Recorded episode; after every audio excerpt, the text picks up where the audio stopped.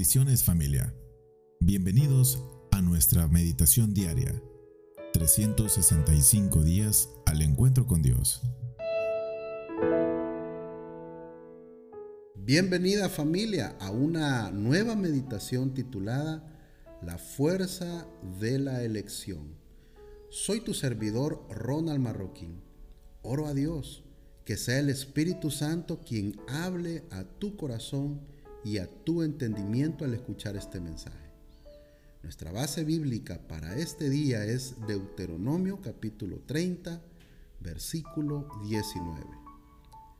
Hoy pongo al cielo y a la tierra por testigos contra ti de que te he dado a elegir entre la vida y la muerte, entre la bendición y la maldición. Elige, pues, la vida para que vivan tú y tus descendientes. En una sorbetería de los Estados Unidos, se concluyó que cuando los clientes tienen más opciones en la lista de sabores, es mucho más difícil elegir uno. Muchos de los clientes salían sin comprar absolutamente nada y con una sensación de frustración y tristeza. De ahí que las personas disfrutamos más con menos opciones y facilita la, la facilidad, la felicidad, la facilidad y la oportunidad de elegir. En nuestra vida espiritual solo existen dos opciones a elegir, el bien o el mal, como al principio en el jardín del Edén. Lastimosamente, en la vida espiritual no es como elegir entre dos sabores de sorbete, que pronto disfrutaríamos entusiasmados por el sabor y la sensación de frescura. En nuestra vida espiritual el problema se vuelve complejo, no porque hayan muchos caminos a elegir.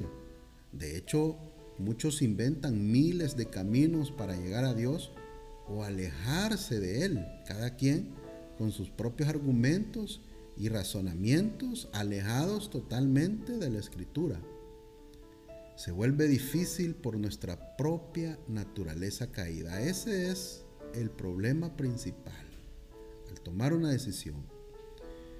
En cierta ocasión, una niña rescatada de la selva, la educaron y enseñaron todo lo que el mundo civilizado practica. Una de esas enseñanzas fue comer con el plato en una mesa usando cubiertos.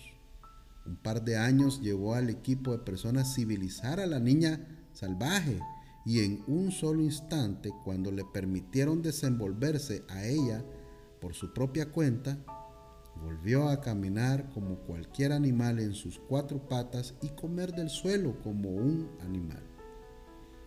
¿Qué pasó? Le preguntaron a lo que ella respondió, me siento mejor ser yo misma.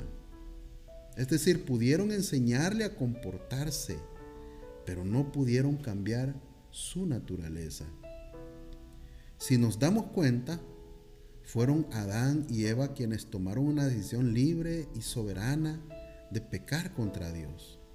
Esa decisión trajo consecuencias en nuestras propias vidas.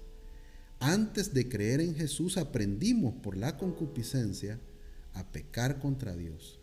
Y eso habla mucho de nuestra propia naturaleza caída.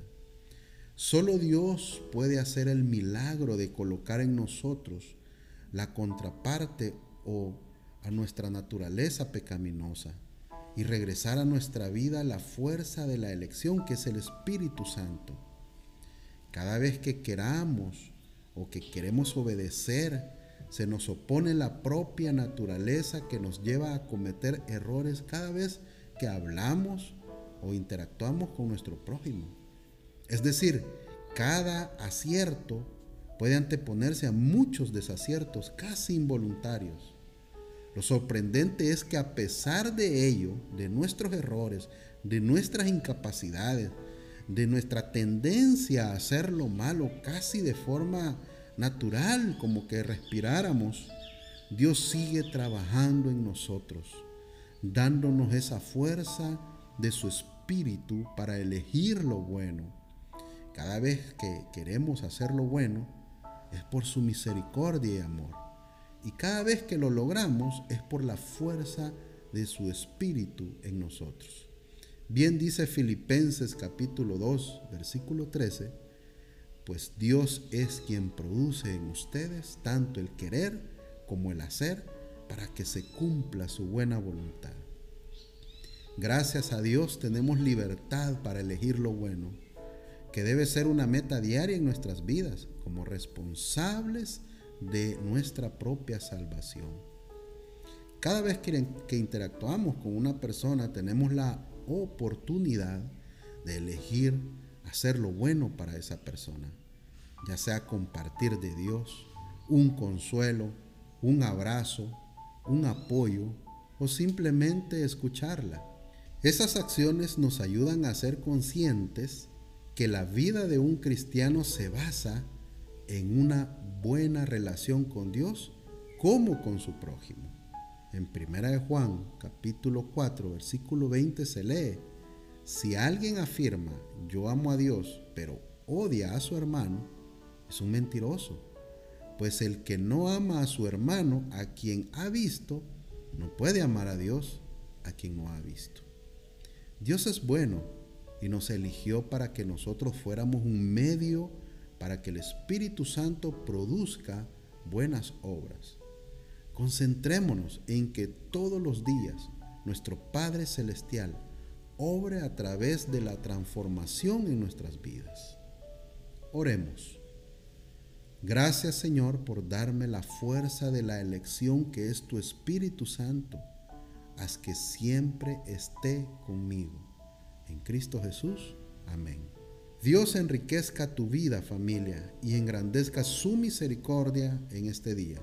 Nos volvemos a conectar en otra próxima meditación. Bendiciones.